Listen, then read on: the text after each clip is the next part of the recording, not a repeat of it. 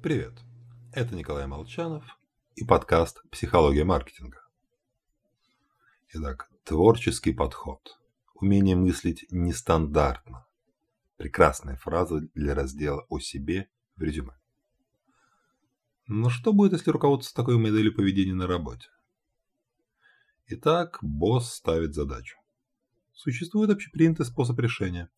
Мы воспользовались им и получили обычный результат. Никто не обращает внимания. Все так, как и должно быть. Даже если ничего не вышло, найдется оправдание. Я все делал правильно. Это все факторы внешней среды. Нестабильность экономики гадит. Хорошо. Допустим, мы решили подойти к решению с нестандартной стороны. Сделали пару неожиданных ходов и вуаля, провалились. Подход все же новый, неиспробованный. Наверняка скрыта пара подводных камней.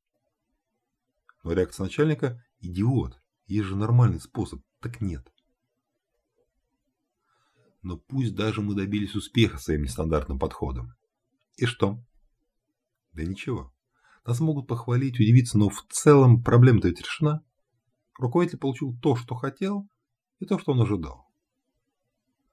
Более того, срабатывает эффект хинсайта. Когда человек узнает результат, он кажется понятным и легко предсказуемым.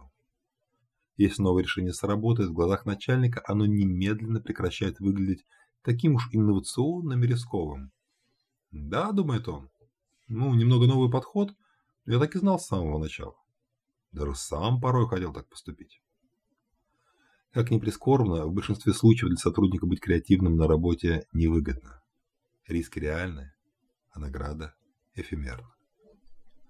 С вами был Николай Молчанов и подкаст «Психология маркетинга».